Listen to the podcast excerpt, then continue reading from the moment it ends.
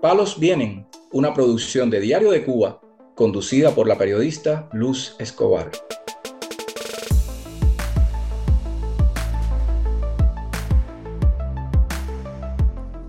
Hola, hoy es viernes primero de marzo. Soy Luz Escobar y les doy la bienvenida a Palos Vienen en vivo por X, el podcast de derechos humanos de Diario de Cuba. Hoy estaremos conversando con el abogado Julio Ferrer del Centro de Información Legal Cubalex. Él, estará acompañándonos en breve y primero vamos a hacer lo que hacemos siempre antes de comenzar, antes de comenzar a hablar con nuestro invitado. Eh, hacemos un, pequeño resumen de lo que hemos hablado en el podcast eh, durante esta semana.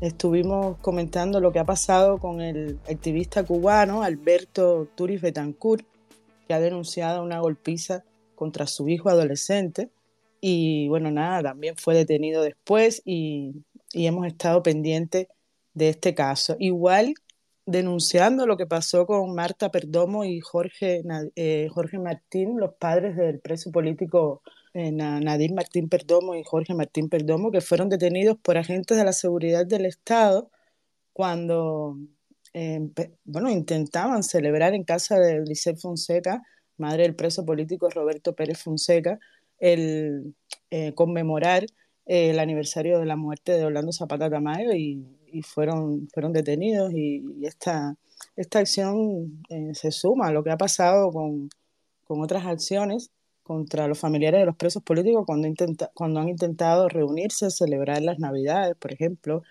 juntos, darse compañía, ¿no? que, que muchos de ellos lo necesitan mucho por la situación en la que se encuentran.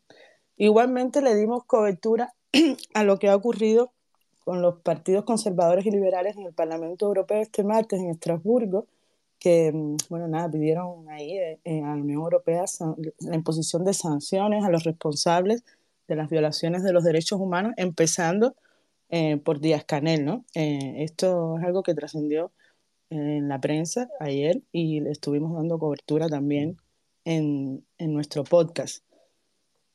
Eh, comentamos además lo que ha pasado con Alina Bárbara López, una situación eh, que hemos dado mucha cobertura en Diario de Cuba y en especial lo que ha pasado eh, esta semana, que haya rechazado el, el, ultimátum para pagar la multa que el régimen le quiere imponer y ha dejado muy clara su postura de desacato, negando cualquier tipo de insolvencia económica, que bueno, son cosas que las autoridades han, han intentado eh, bueno, decir ¿no? que, se trata de un asunto de, insolvencia, cuando en realidad lo que ha dejado claro Alina Bárbara es que ella está en desacato. Y bueno, em, en sintonía con el invitado que tenemos hoy, eh, Cubalex denunció eh, la represión continuada de un oficial de la seguridad del Estado en Camagüey ella eh, se llama Yudelsi Céspedes Pérez y Cubales la, la, estuvo exponiendo a través de un hilo en Twitter y un informe que ha realizado. Ella se presenta como Claudia y se le atribuyen actos de intimidación, arrestos y agresiones contra activistas y defensores de los derechos humanos en Cuba. Y también Cubalex hizo un resumen de las huelgas de hambre que han ocurrido en Cuba en 2023, que la cifra es más de 100 Em, y bueno, esto ha sido más o menos un resumen de lo que hemos hablado en el podcast durante esta semana. Ya tenemos a Julio con nosotros. Em, Julio, eh, eh, si me escuchas, eh, dame feedback porque te veo como, como oyente. Para, para hablar debes estar em, como hablante y, y así te presento y podemos conversar, eh, comenzar a, conversar en el podcast. Eh, Julio es un abogado cubano que ha trabajado durante muchísimos años con, con Cubalex, por supuesto que al ser un defensor de los derechos humanos ha recibido la represión eh, de primera mano por, por, su labor y, y ahora ha logrado salir de Cuba después de una previsión de salida que tenía desde 2019 y estuvo en la CIDH ayer. Queremos hablar de, de eso con él. Queremos también que nos cuente eh, cómo ha sido su trabajo con Cubalex. Julio, dime si me escuchas y si has podido aceptar la invitación para, para hablar. Mi problema es un tanto, debo todavía familiarizarme con la tecnología, primera vez que hago este tipo de, de enlace y entonces ves un poco, estoy... No, yo lo sé, es complicado, además eh, los space son algo complicado, no, no es tan fácil, entonces te agradezco. primera vez que lo hago, por eso estoy... bueno, pues bienvenido. hacer lo mejor posible. Todo va a salir bien. Bienvenido a Twitter, eh, a este space y a Palos Vienen. Ayer yo te escuchaba, Julio, hablando en, ahí en la CIDH, en este evento maravilloso que, que ustedes eh, presentaron. Eh, fue, fue muy, muy gratificante escucharlos ahí hablar sobre lo que está pasando en Cuba hoy de primera mano. Y, y tú decías algo que, que, yo siempre he pensado cuando, cuando se habla de derechos humanos y Cuba. Se trata de un contexto en el que ser de los derechos humanos em, es ser satanizado. O sea, en Cuba esa categoría de ser de los derechos humanos es, un peligro, cuando en realidad debiera ser todo lo contrario. Incluso en actos del régimen se, ha enarbolado la frase abajo los derechos humanos. Eh, a mí me gustaría que tú me hablaras eh, sobre eso. ¿Qué ha significado para, para, ti ser en Cuba un defensor de los derechos humanos?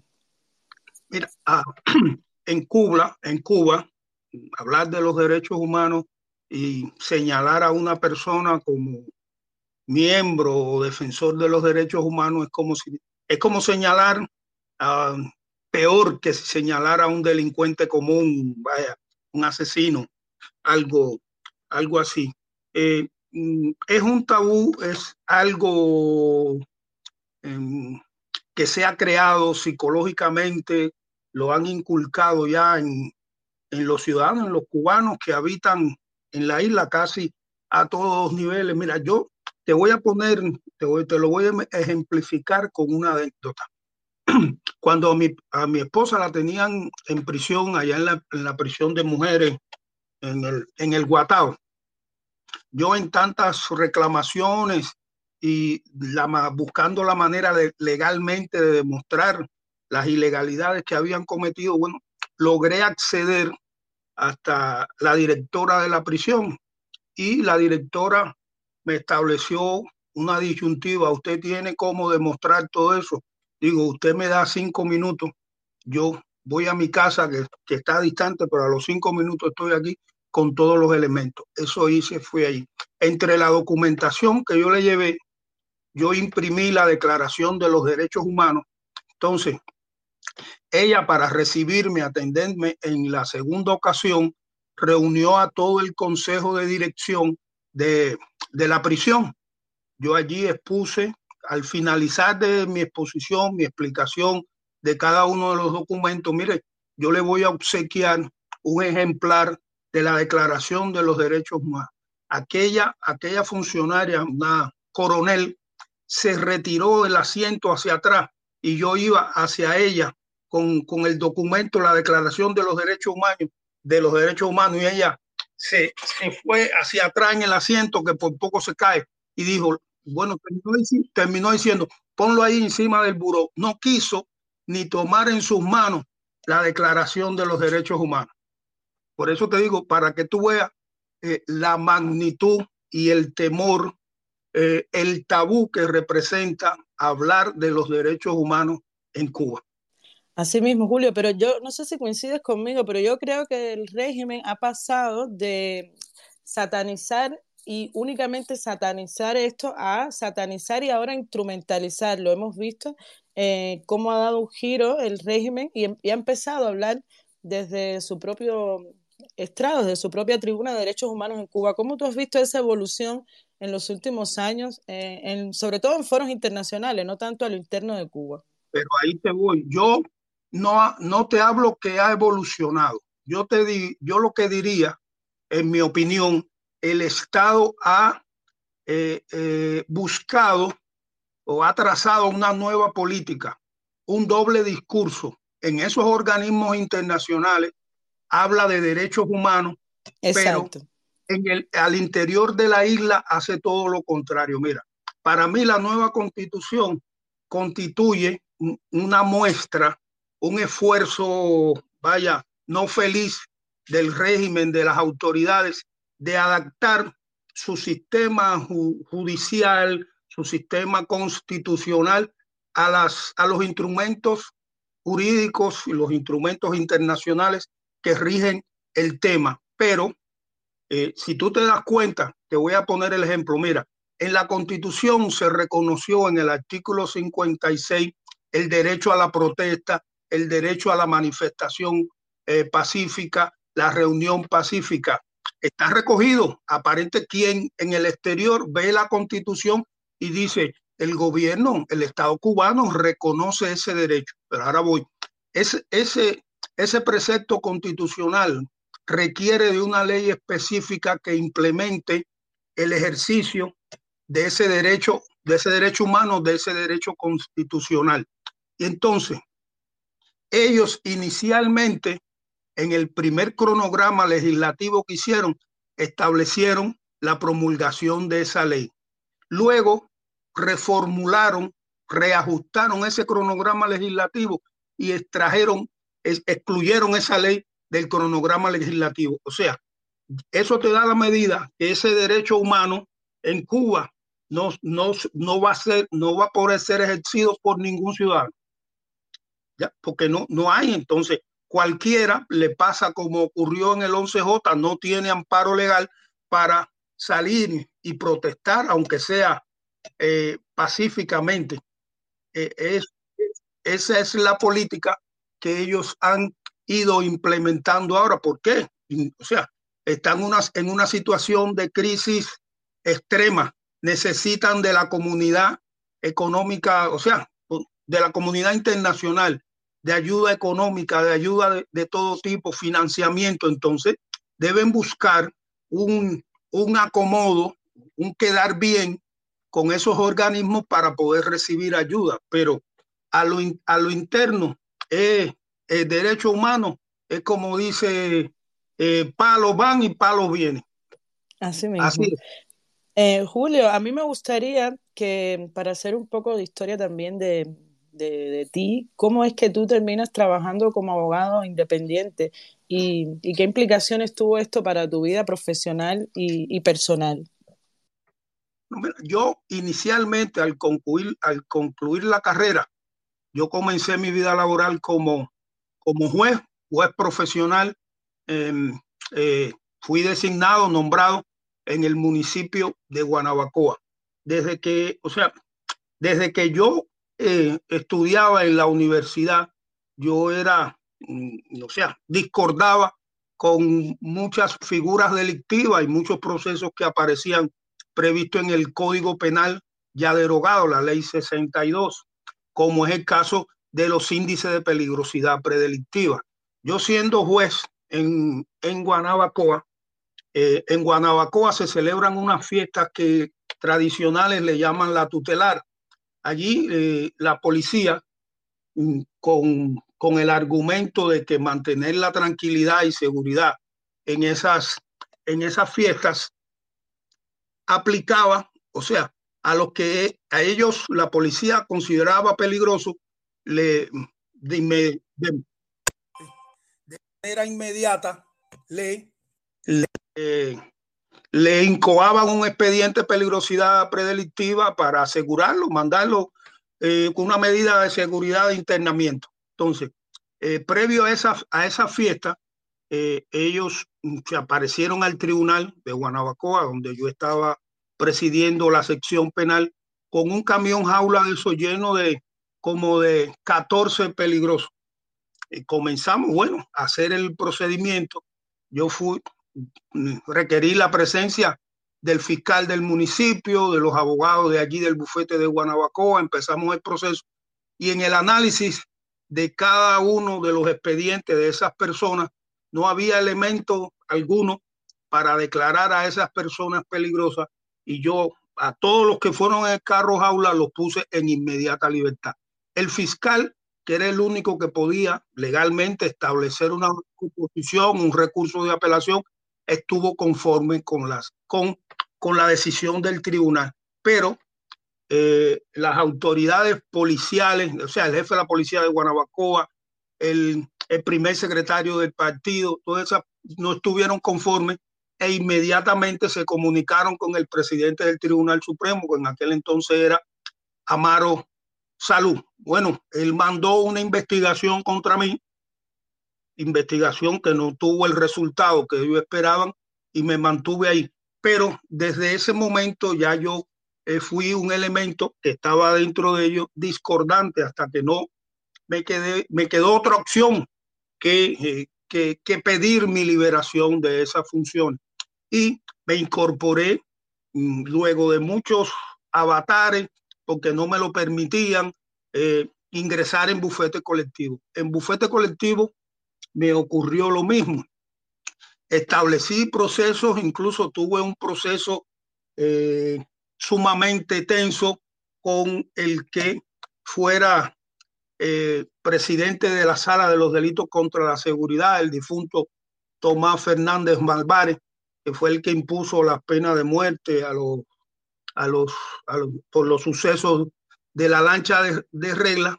Y bueno, yo no me quedó otra opción. Ellos eh, coordinaron eh, llevarme a prisión para tener elementos para sacarme de bufete colectivo. Entonces, bueno, ya me, me separaron de bufete colectivo y en Cuba, como el ejercicio de la abogacía es un monopolio de bufete colectivo, también una entidad supeditada al Estado, no podía ejercer mi profesión. Entonces, ya ahí, a, raíz que eh, muchas personas eh, que me conocían como abogado, eh, que no estaban conformes con el régimen y venían a buscar mi asesoría, así me fui vinculando a, a, a las organizaciones independientes, inicialmente a la JC, a la Asociación Jurídica Cubana.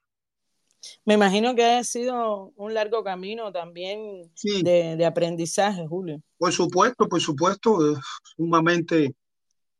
¿Por qué? Porque, eh, ¿cómo decirte? El, mi trabajo en los tribunales fue sumamente trascendente para mí.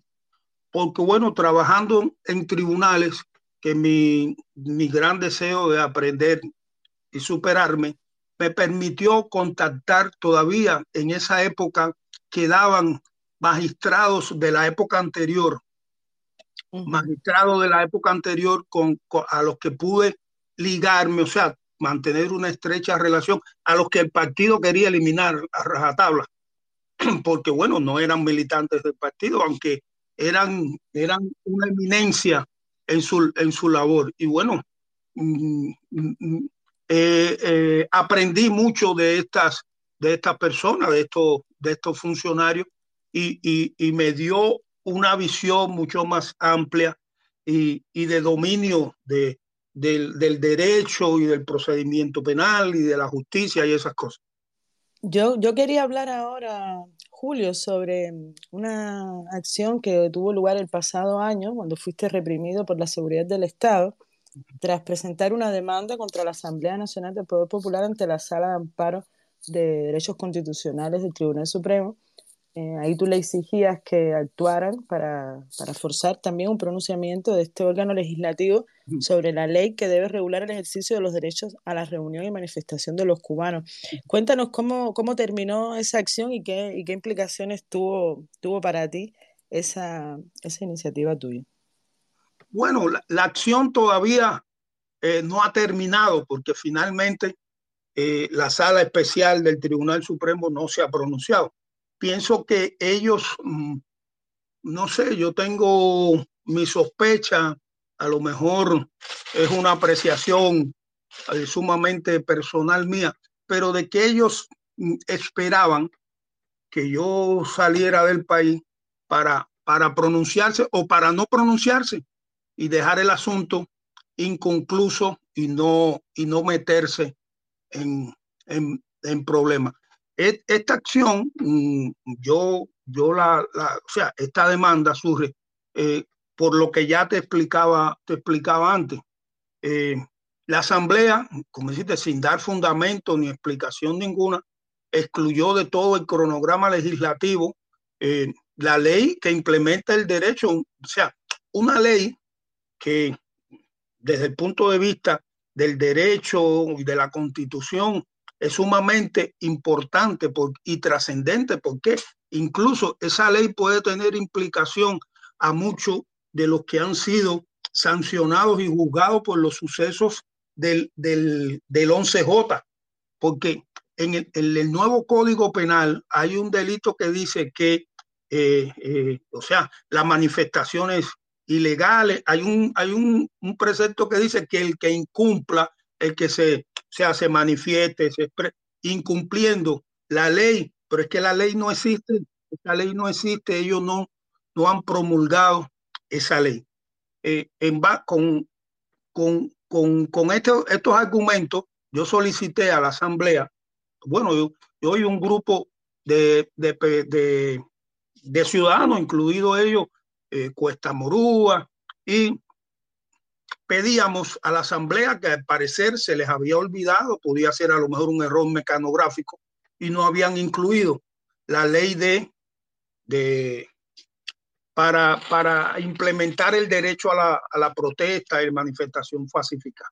La Asamblea me respondió, pero ¿qué ocurre? La Asamblea para responderme el día que me va a dar la respuesta a la Asamblea, en mi cuadra se aparecen de una punta a otra carros, mm, estos Lada con antena blanco, mm, eh, se van funcionarios, tocan temprano en la mañana en mi casa, usted Julio Ferrer, sí, mire, bueno, ¿qué pasa?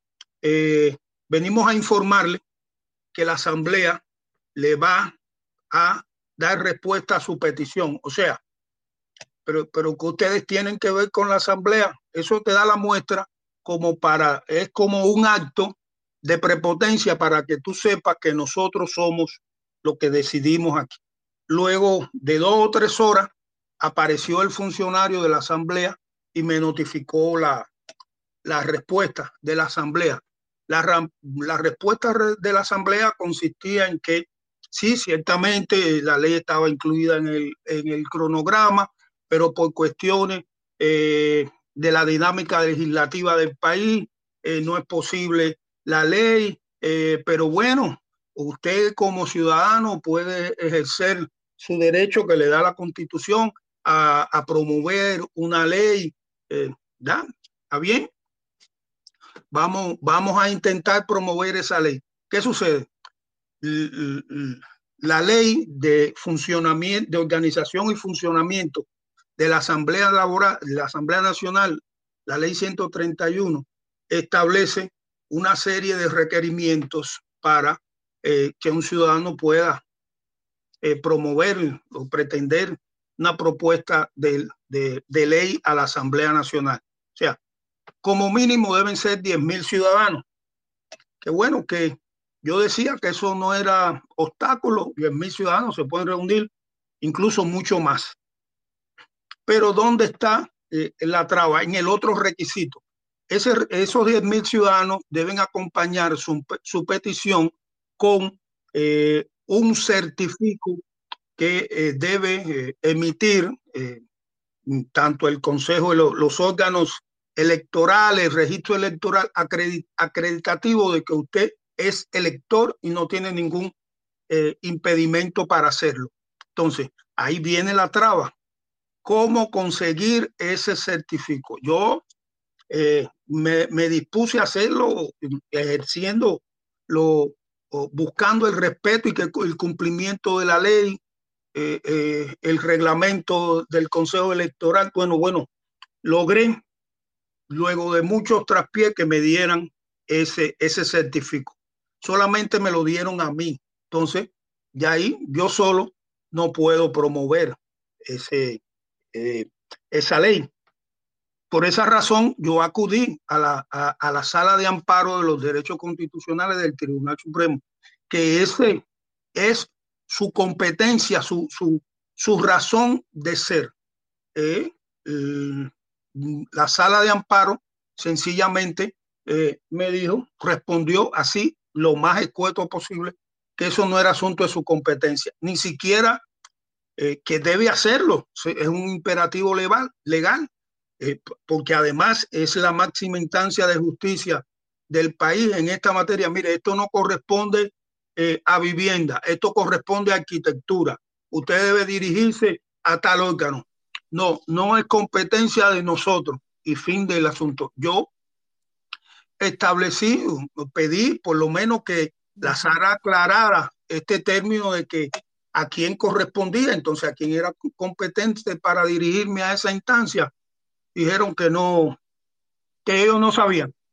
Yo establecí el correspondiente recurso de apelación que aún está eh, pendiente por respuesta de la sala especial del Tribunal Supremo. Hasta cuando yo salí, 26 de, de febrero, no se habían pronunciado, a pesar de que la ley, la ley dice que ese es un procedimiento, se trata de derechos constitucionales eh, sumamente expedito. Julio, a mí me gustaría hablar un poco de cómo han podido ayudar ustedes desde Cubalex a, a los cubanos a encontrar eh, un camino legal para resolver, para resolver y, dar, y darle solución a, a cualquier problema que tengan con la, con la justicia, porque sabemos que, que, además de los informes que hacen, tienen, tienen mucho trabajo apoyando a, este tipo de, situaciones que se dan en Cuba porque las personas no encuentran una asesoría legal dentro de las instituciones cubanas. Háblame un poquito de, de esta labor y, y, si tienes alguna anécdota también, me puedes contar. Mira, me voy, para hacerte la anécdota, voy a remontarme a cuando Cuba, Cubalet radicaba allá en el Calvario, en La Habana. En, sí que sufrieron un violento... Ahí, un, un, allanamiento. Sí. O sea, allanamiento muy, muy violento. Yo recuerdo esas imágenes con mucho dolor. ¿Por qué ocurrió el allanamiento? Porque las personas empezaron a reconocer y a, y a visibilizar a Cubalé, la labor que hacíamos allí, que era efectiva. Allí los ciudadanos que, que andaban desamparados legalmente no sabían cómo enrumbar desde el punto de vista legal sus pretensiones, sus asuntos, llegaban allí y, resolvían, salían eh, satisfechos con la atención, se le, da, se le indicaba a dónde ir, se le asesoraba de manera gratuita si había que redactar un documento que debían presentar, todo eso se hacía. Entonces, esa labor se fue haciendo, se fue, la fueron compartiendo la gente que vivía allí, eh, que incluso llegó un momento que casi no dábamos abasto, abasto en, en la atención a, la cantidad de personas que iban allí confiados en que iban a resolver eh, sus asuntos. O sea, esa labor no, no, no le agradó a las autoridades y por eso fue la, la, la irrupción allí, el allanamiento, se llevaron los equipos con los que trabajábamos, nuestros documentos que eran las leyes, los instrumentos de trabajo, esa, esa era la labor de, de Cubalé. En, bueno, casi todos se vieron forzados a emigrar, quedé yo allá en La Habana porque no me permitieron y yo era el que quedaba haciendo esta labor siempre mmm, con el temor y, y, y, esquivando a las autoridades para, eh, para evitar sus, sus represalias. Sí, porque es lo que ellos saben hacer, reprimir, siempre. Hablaste de algo que tú también mencionabas ayer en el evento de la CIDH, Julio, que sabemos que en Cuba no existe separación de poderes y la justicia está colgando del poder del Estado y del Partido Comunista, pero de todas formas yo quería que tú me comentaras si existe algún margen dentro del de trabajo de un abogado cubano para luchar y que se haga justicia y, qué desafíos hay sobre todo cuando se trata de un caso de un preso político o de, o de un opositor? Bueno, mira, eh, margen no hay, no hay porque eh, en Cuba, como tú conoces, existe bufetes colectivos, la organización de bufetes colectivos, que es una, yo diría que más, la más, como yo la califiqué, la más estatal de las organizaciones independientes que hay en Cuba. ¿Me entiendes? Entonces, sí. El abogado que, que bufete colectivo generalmente, bufete colectivo tiene su núcleo del partido, tiene el sindicato, todas esas cosas. Entonces, si es más joven, eh, la Unión de Jóvenes Comunistas, entonces, el, el abogado, y, mm, por supuesto, las personas que están allí cuidan, trata de cuidar su pellejo, no sé, mm, Claro. defender a alguien opuesto al, al gobierno es sumamente eh, difícil. Mira, yo te voy a poner el ejemplo mío. Yo eh, defendía, no, no pudieron negarlo- negármelo porque me lo autorizaba en aquel entonces el decreto ley 81 a, defender y representar legalmente a mi esposa. Bueno, ellos fueron, ellos, o sea, las autoridades policiales fueron hasta el de la seguridad, hasta el Ministerio de Justicia para ver cómo ellos podían neutralizar esa acción mía, invalidar mi título. Lo que pasa es que el funcionario que estaba allí sabía que podía cometer un, un, un grave, un grave delito, eh, en- implicándose en una acción de esa naturaleza. Claro. Y entonces me permitieron, acce- pero ya el asunto en el tribunal no me permitían acceder al expediente, una acción elemental del abogado. O sea, ¿cómo un, un abogado va a defender a un acusado si no, si no conoce la acusación, si no se impone de la acusación? Bueno, Claro. aquellos, después de tanta lucha, ellos eh, me permitieron. Bueno, lo vas a ver aquí en el tribunal con un, con un funcionario ahí. ¿verdad? Bueno, llegó eso. Es ilegal mi protesta. Llegó el punto que ya no vas y pusieron un abogado de oficio. Ese abogado de oficio que, que pusieron era, o sea, con- tenía relación de amistad conmigo y todo lo que iba, todo lo que le iban diciendo, cómo lo iban amenazando, él eh, me, iba, me lo iba comunicando. Incluso él en una, en una ocasión lo llamaron y le dijeron, no, no hables con Julio Ferrer, qué sé yo. Y él me dijo, mira, oye la llamada, oye todo lo, todo lo que me dicen y todo, lo- y ya, ya en- entonces, ya tú ves cuál es la magnitud para un abogado.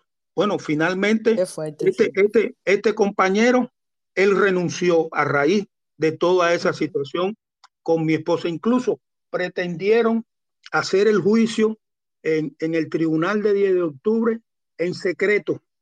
Yo tuve conocimiento de que se iba a hacer y pude ir allí gracias a él. Fíjate, todo, todas las maniobras que hacen cuando para imponer su, su poder. Sí, sí, es que eh, se, se lucha contra un poder demasiado absoluto. Eh, Julio, vamos a hablar un poco del evento que, que ocurrió ayer, donde una coalición de 13 organizaciones de la sociedad civil independiente de Cuba presentó ante la CIDH el informe Cuba Derecho a la Libertad de Asociación. Ahí se denuncia el recrudecimiento de la represión estatal contra organizaciones de derechos humanos dentro de la isla entre 2022 y, do, y 2023. Yo vi que estuviste presente en ese evento y me gustaría que compartieras con nosotros lo más significativo que tuvo a tu juicio esta acción y la repercusión que pueda tener eh, para, para el respeto de los derechos humanos dentro de Cuba. Bueno, para mí, eh, manera, lo más importante es que, por lo menos incluso para mí, desde el plano profesional y personal y como miembro de Cuba, que tuve la oportunidad de, de, de exponer de manera directa, inmediata, eh, el acontecer en Cuba con relación al, al, al, respeto al derecho, a los derechos estos fundamentales, a la libertad de expresión, a la libertad de asociación.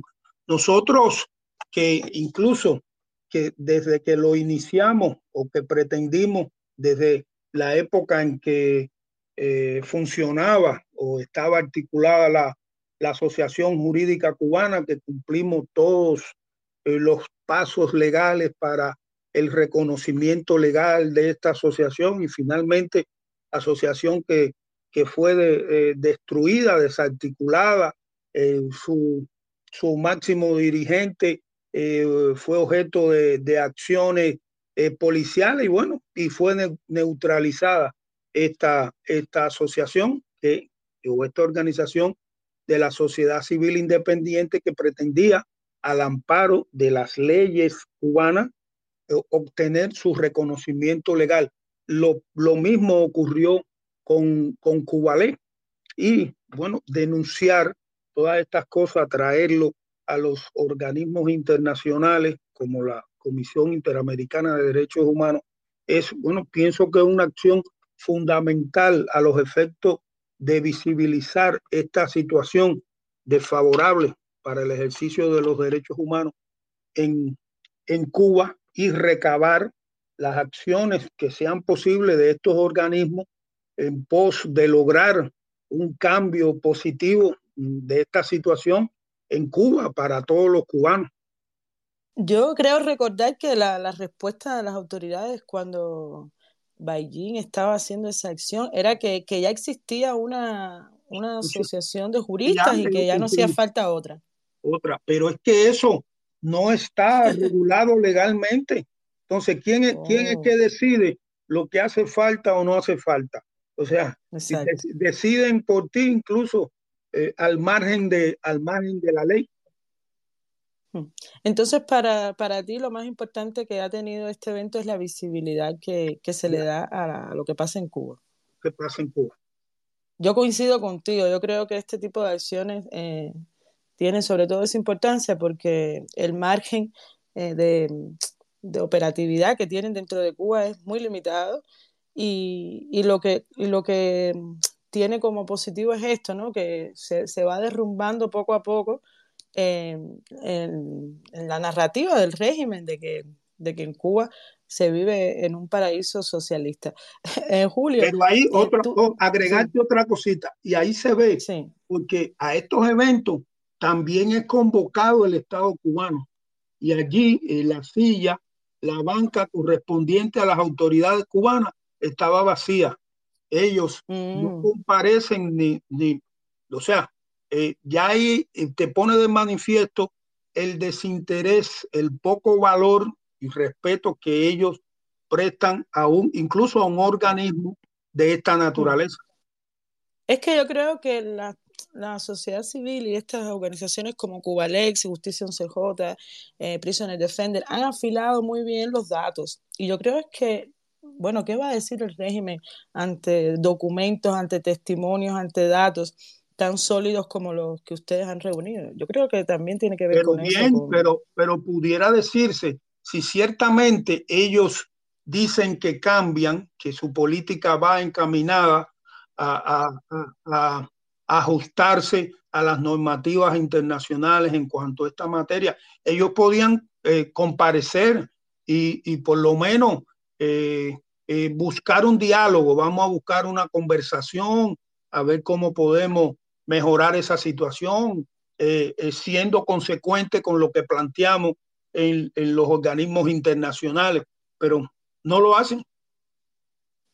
Sí, es una estrategia de, difícil manejo para, la sociedad civil, pero yo creo que el trabajo que se está haciendo ha ido ilustrando que, la razón está, está de nuestro lado. tú tenías una prohibición de salida julio, desde octubre de 2019, si mal no recuerdo, pero al final de 2023 fue, fue levantada. ¿Qué acciones tú tomaste? ¿Cómo terminó esa demanda? Que bueno, veo que finalmente eh, pudiste viajar.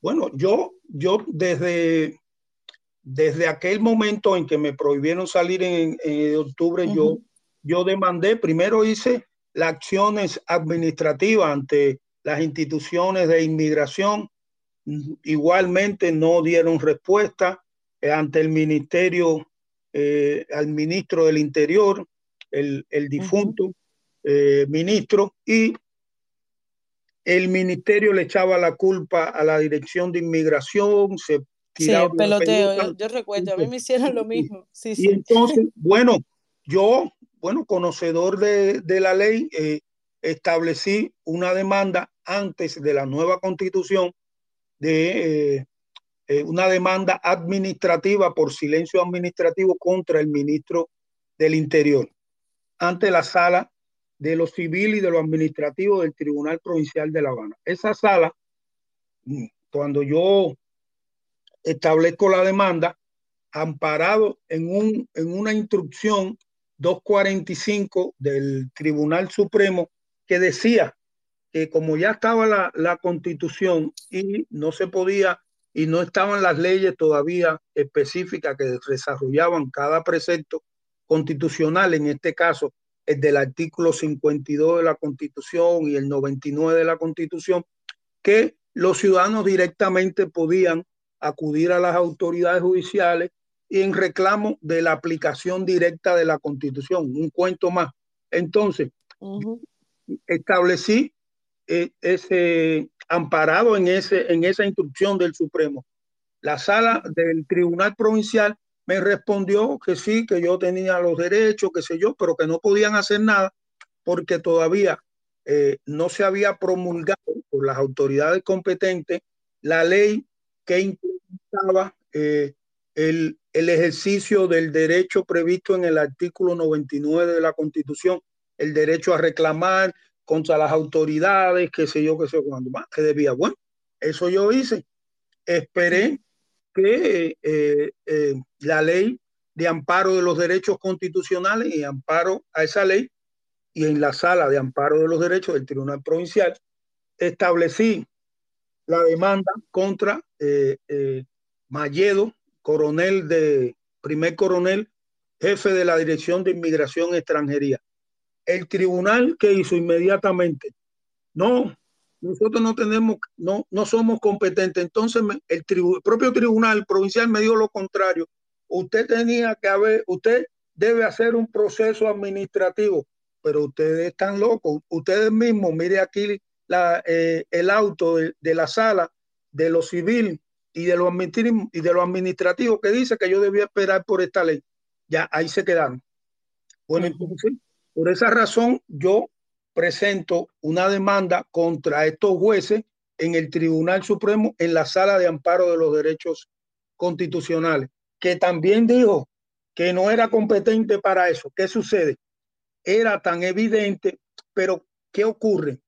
Conjuntamente con esto, eh, parece que ellos dan cuenta a la fiscalía, conjuntamente con esto, parece que ellos dan cuenta a la fiscalía y me citan de la, me citan de la fiscalía por la demanda que yo había establecido contra los jueces de la sala de amparo del Tribunal Provincial de La Habana en, en la sala de igual materia en el Tribunal Supremo. Entonces allí ellos, porque yo había hecho una publicación donde yo aseveraba que Cuba no era un Estado de Derecho. Entonces, ellos querían que yo le explicara cuál eran los fundamentos de por qué yo decía que Cuba. Entonces, bueno, allí expliqué en detalle qué hicieron ellos, anotaron y me pidieron que le enviara, que le hiciera llegar toda la documentación, todos los procesos que yo inmediatamente se los hice llegar. Al parecer, la fiscalía y el tribunal le indicaron a la a, inmigración que me quitara la, la, prohibición de salida.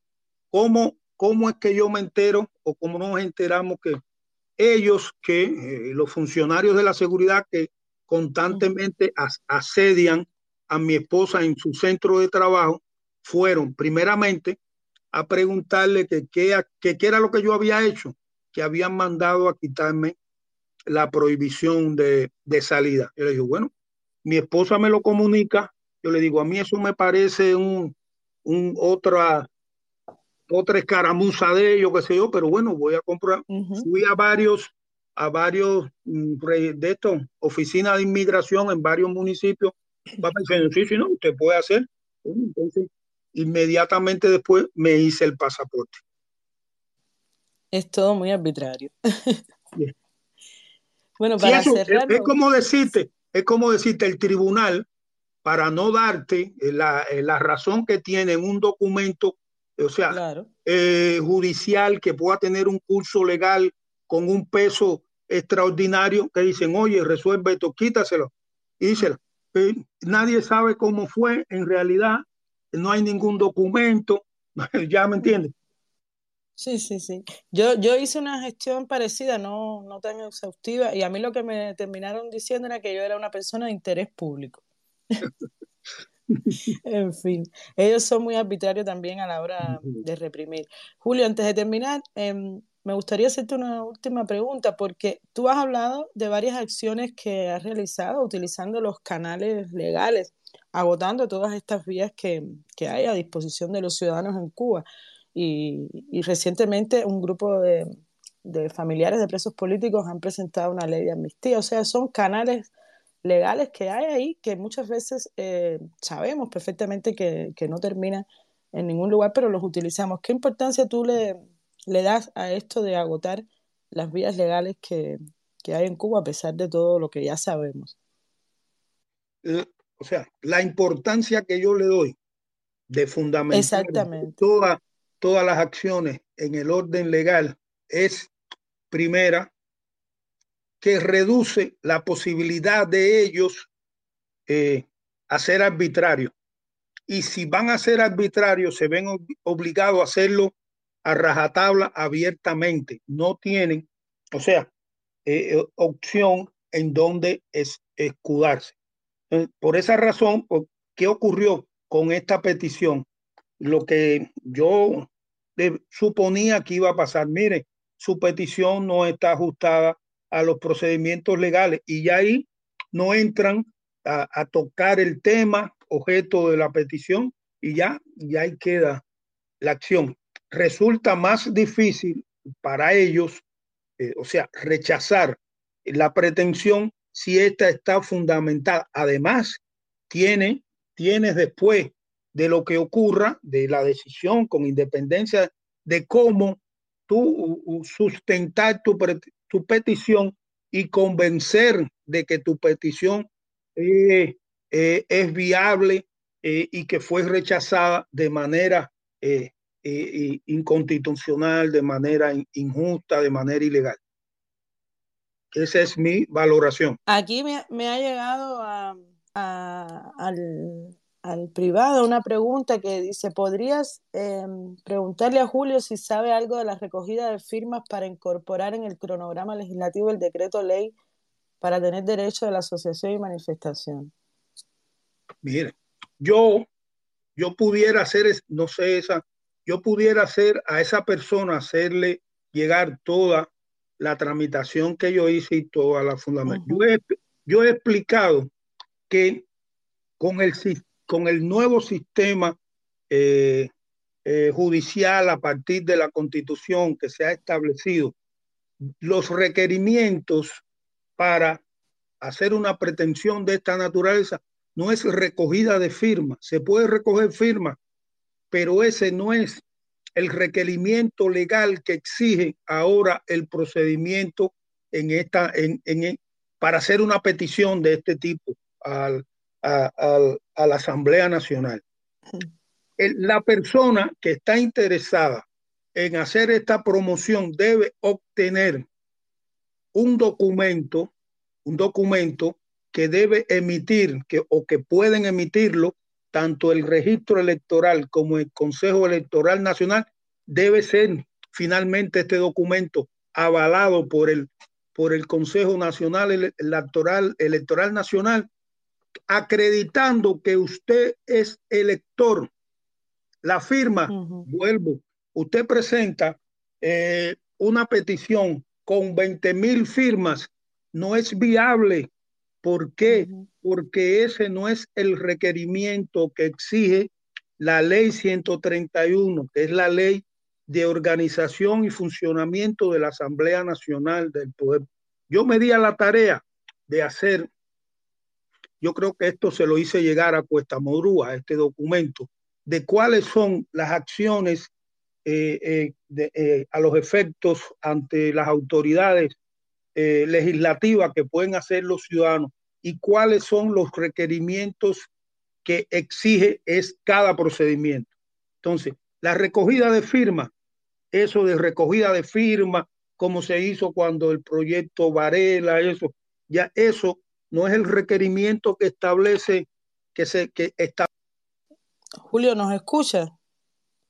Estaba tratando de, de ver si había alguna otra pregunta, en, pero no. ¿Y alguien ha pedido la palabra? Yo creo que nadie ha pedido la palabra. ¿Alguien, si está eh, con alguna pregunta que quiera hacerle a Julio, puede levantar la mano? Quedan cinco minutos. Si, si no, bueno, voy, voy despidiendo el space. Voy a dar unos segundos a ver si, si levantan la mano, porque dejé de escuchar a, a Julio totalmente. Creo que ha tenido problemas de, de conexión. De todas formas, ya, ya habíamos eh, terminado con las preguntas para él, pero me gustaría si alguien del, de la audiencia tenía que preguntarle. Es, una lástima, pero Manuel, te escuchamos. Un gusto saludarte. Sabemos que estás desde Cuba con la, con la conexión que, que caracteriza a ETEXA. Bienvenido, Manuel. Te escuchamos, pero no. Sí. Manuel. ¿Me escucha ahora? Ahora sí te escucho. Bienvenido a Palos Vienen. Un gusto saludarte. gracias. Sí, gusto, Luz, igual. Creo que, Julio lo hemos perdido. Parece que ha tenido un problema de conexión, pero bueno, igual te escuchamos. Bueno, nada, yo quería agradecerle lástima que, no haya tenido que salir del, programa por alguna razón, pero quería agradecerle justamente esta intervención a Julio, entre otras razones, porque primero nos ayudó muchísimo, nos ha ayudado muchísimo en entender los mecanismos de cómo en este, digamos, lugar rocambolesco que es Cuba, de cómo ir tratando de penetrar las leyes y los mecanismos que existen para empezar a validar un poco el ejercicio cívico de la ciudadanía. ¿no? Y realmente eso se lo debemos a Julio, fundamentalmente, sobre todo en estos últimos tiempos, quería agradecerle eso. Y justamente también escuché que él eh, decía que nos había enviado como que lo que se puede hacer desde el punto de vista legal para potenciar la ciudadanía y efectivamente nosotros lo hemos venido utilizando hemos venido utilizando esta, esta, digamos, colaboración que tuvimos de él. De hecho, eh, por su insistencia, logramos ya que eh, algunos ciudadanos, pocos todavía, porque esto está creciendo, algunos ciudadanos le acompañen a él en lo de la certificación electoral, como una manera de, de validar iniciativas que muchos ciudadanos están emprendiendo, organizaciones de la sociedad civil, para hacer más viable, sostenible y efectiva la acción ciudadana. Más allá de las respuestas del gobierno, porque él hablaba muy bien de, la, de cuáles serían las y cuáles son las ventajas que tiene utilizar los mecanismos legales. Y yo creo que una tercera es la cultura del derecho más allá de la falta de derechos en Cuba. Porque eso es fundamental, ¿no? Así que la gente vea que hay espacios y posibilidades para ejercer la ciudadanía, independientemente de que no tenga efecto, eso de alguna manera potencia y fortalece esa cultura del derecho y le da garantías y, digamos, un poco más de seguridad a la acción cívica que hacen los ciudadanos. Un, amigo me decía, después que le explicábamos esto, iniciativas ciudadanas y la posibilidad y necesidad de ir ahí al Consejo Electoral Nacional para tener esa certificación electoral. Él me decía, incluso yo veo menos riesgo para los ciudadanos eh, que vayan a obtener esta certificación electoral comparado con la cantidad de gente que empieza a insultar todos los días, que ya son bastantes, al gobierno cubano. ¿no? Si tiene más efecto negativo para el ciudadano el insulto al régimen que eh, ir allí al Consejo Electoral, obtener esta certificación electoral y apoyar una iniciativa positiva de la sociedad civil o, de algunas organizaciones. Y esto es un empoderamiento cívico que yo creo que tiene un valor inmenso eh, de cara al futuro. Por eso quería agradecerle a Julio que lo veis por aquí. Eh, espero que regrese a este espacio y, y puede seguir conversando, bueno, y a por, por, adelantar estas posibilidades. No, yo coincido contigo plenamente, ya, ya hemos agotado el tiempo, Manuel, te agradezco muchísimo tu intervención. Eh, además, agradezco muchísimo a Julio, que obviamente ha tenido un problema de, conexión y ha tenido que, salir del space, pero igual le agradezco mucho por su intervención aquí en, Palos Vienen y, y por hablarnos de su experiencia como abogado en Cuba y como defensor de los derechos humanos. Gracias, Manuel. Hablar de derechos humanos en Cuba puede ser una mala palabra, pero la semana que viene volvemos con otras noticias. Esto es Palos Vienen, el podcast de derechos humanos de Diario de Cuba. Puedes escucharnos en DDC Radio, Spotify, Google Podcast, Apple Podcast, SoundCloud y Telegram. Muchas gracias a todos. Palos Vienen, una producción de Diario de Cuba conducida por la periodista Luz Escobar.